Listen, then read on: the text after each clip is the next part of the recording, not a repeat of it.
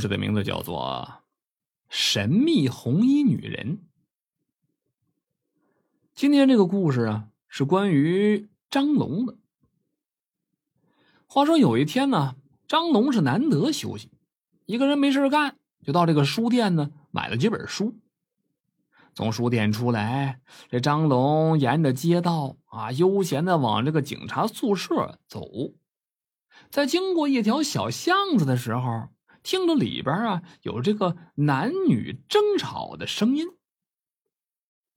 张龙往那小巷子里边看了一眼，有三个流里流气的青年正在纠缠着一个穿红衣服的女孩别害羞啊，来，给哥哥乐一个。其中为首的一个正在对那女孩耍流氓呢。张龙哪见得了这个呀，立马出言喝止：“住手！”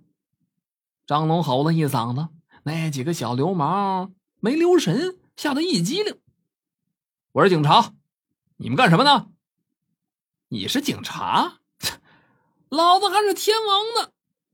为首那小流氓嘿嘿一笑，并不把张龙的警察身份当回事三个人向张龙就聚拢了过来，不由分说，都把拳头举起来了，都挥向张龙。张龙什么阵仗没见过呀？也根本就没把那几个小流氓放在眼里。张龙一拧身子，避开了冲到最前边的小流氓挥出的拳头，伸出一只脚，在那小流氓脚底下一绊，那小流氓失去重心了，扑通一声，结结实实的就摔在地上了。张龙一个反身，又拿手里边的书挡住了又一流氓的拳头，紧接着又是飞起一脚，踢在那个流氓的脖子上了。你他妈的！只一眨眼的功夫，张龙就放倒了两个。为首的小流氓一看同伙吃了亏了，在地上抄起了一块板砖，朝着张龙的后脑勺就拍过去。而张龙已经感觉到了，一个闪身避开去，心说这家伙下手也真够狠的。这要是被这一板砖拍着，那不死也得拍个脑震荡啊！张龙有心教训一下他。挥起拳头就打过去了，本以为那小流氓多少会避一下呗，可是没想到那家伙很是笨拙，被张龙这一拳打了个正着。三个小流氓一看根本就不是张龙的对手啊，互相搀扶着起身就跑。你给老子等着，这事不算完。他走出几步去，为首的小流氓还转过头来啊，放了些狠话。等三个小流氓走远了，张龙想问一下那女孩怎么样，需不需要帮助？可是转头一看，那女孩已经不见了。可张龙并不记得那女孩啥时候离开的。张龙以为这就是一个小插曲嘛，却没想到惹了祸了。第二天，他一上班就被李大龙叫到办公室去，大骂了一顿。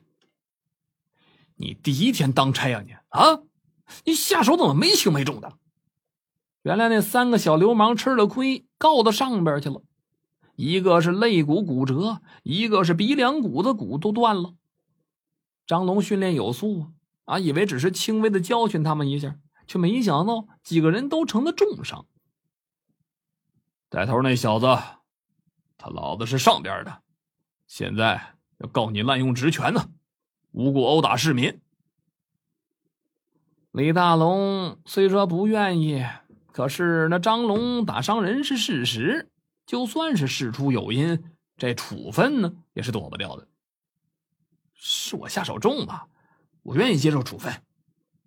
张龙也看出来李大龙为难了，就说了：“那事情都已经发生了，后果也造成了，那我就接受处分就得了呗。”李大龙骂了他几句，出了气。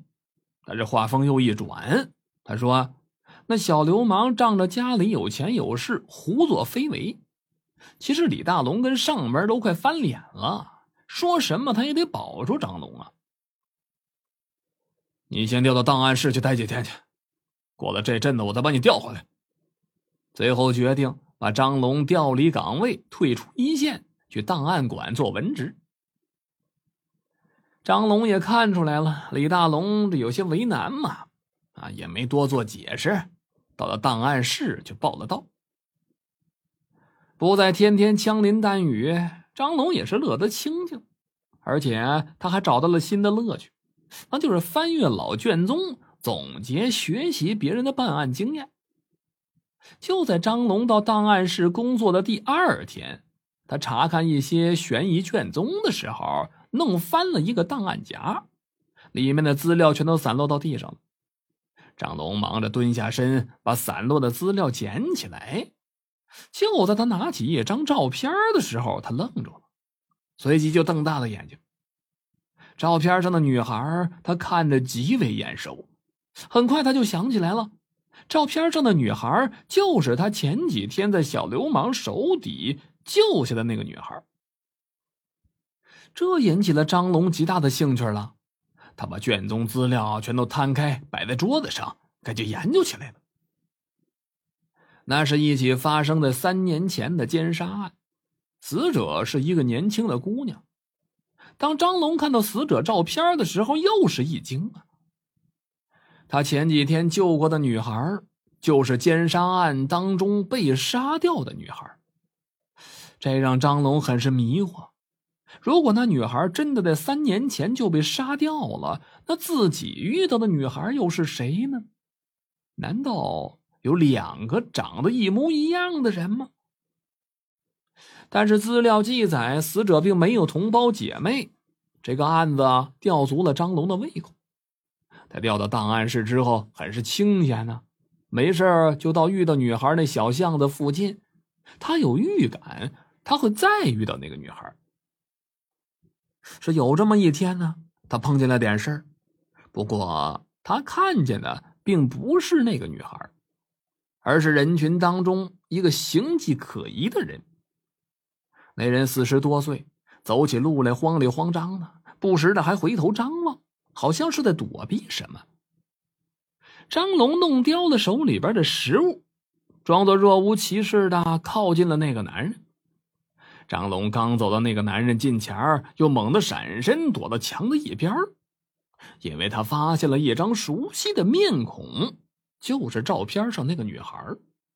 可以看得出来，那个女孩在尾随那个可疑的男人。张龙也悄悄的跟上了那个女孩。跟了半条街，那个男人一转身，拐进了一条小巷子，而那个女孩也跟着走了进去。张龙怕把人跟丢了，快跑了几步也追上去。让张龙吃惊的是，他眼瞅着那个女孩进了小巷子，可是那小巷子里只有那个可疑的男人一个。而那个男人蜷缩在角落里，双手在身前不停的挥动着，嘴里边嘀嘀咕咕的说什么：“你不要过来，你不要过来，你放过我，不要再缠着我。”等走近了，他听清楚，那个男人在求别人饶了他，可是眼前并没有人呢。张龙想到了那个女孩，我是警察。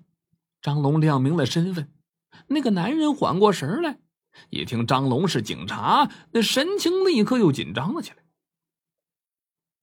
张龙把那个男人带回了警局，因为自己被停职嘛，他找了个关系不错的警员陪着他，对那个男人进行了审讯。张龙把三年前奸杀案的卷宗放到那个男人的面前了。当他看到被奸杀女孩的照片的时候，吓得又是浑身直发抖，跟见了鬼一样。这人是不是你杀的？张龙更加确定了他和这起案子有关，让他如实招来。而那个男人呢，最终也交代了。他姓李，叫李忠平，是个懒汉，平日里游手好闲呢，没有个正常职业。有一天，他喝醉了酒，他经过一户人家窗外的时候，听见屋子里有撩水的声音。那个声音听起来呀，就让人联想翩翩，应该是有人洗澡。李忠平听得心痒痒，就趴在窗户口往里边看。这一看，果不其然，屋里有一个女孩正在洗澡呢。李忠平左右张望了一下，啊，看没有什么人，就起了色心了，就摸进屋子里边去了。他对那个女孩施了暴。那女孩极力反抗，结果被他失手给杀死了。李忠平是仓皇而逃啊！两个人争斗当中打翻了洗澡用的木盆，又没有目击者，所以这个案子一直就没破，成了悬案。李忠平说：“他杀死女孩之后的三年当中，一直被那个女孩的鬼魂纠缠着。他杀死女孩后不久，那个女孩的鬼魂就开始时不时的出现在他左右，还让他不得安生。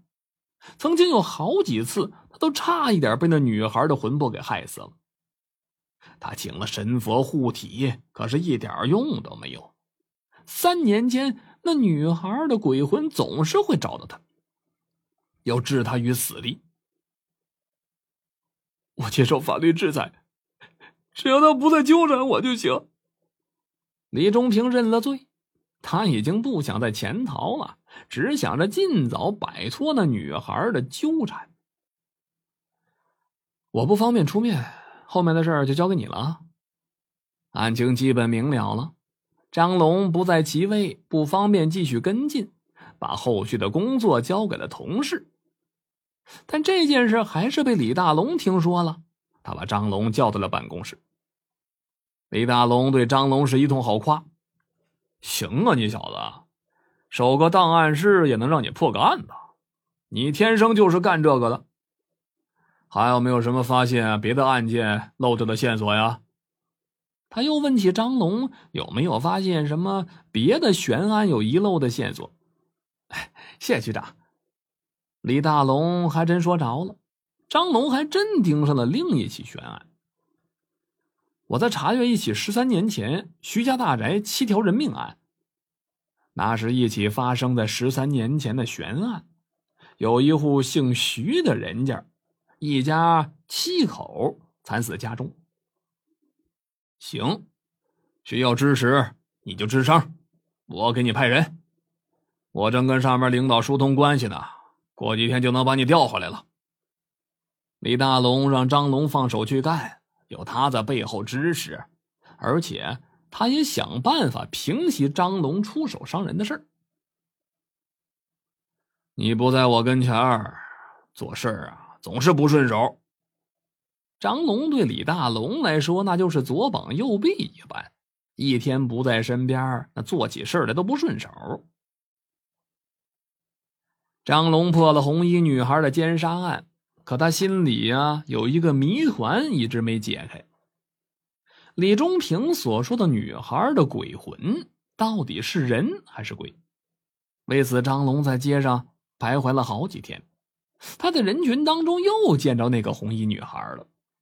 两个人擦身而过的时候，张龙直接就问出了心中的疑惑：“你到底是谁啊？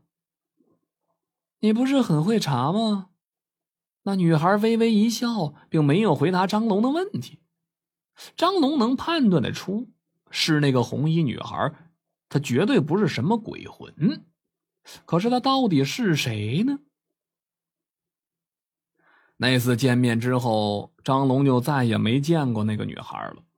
那红衣女人的身份，在张龙的心里也成了一道谜。好了。这就是神秘红衣女人的故事。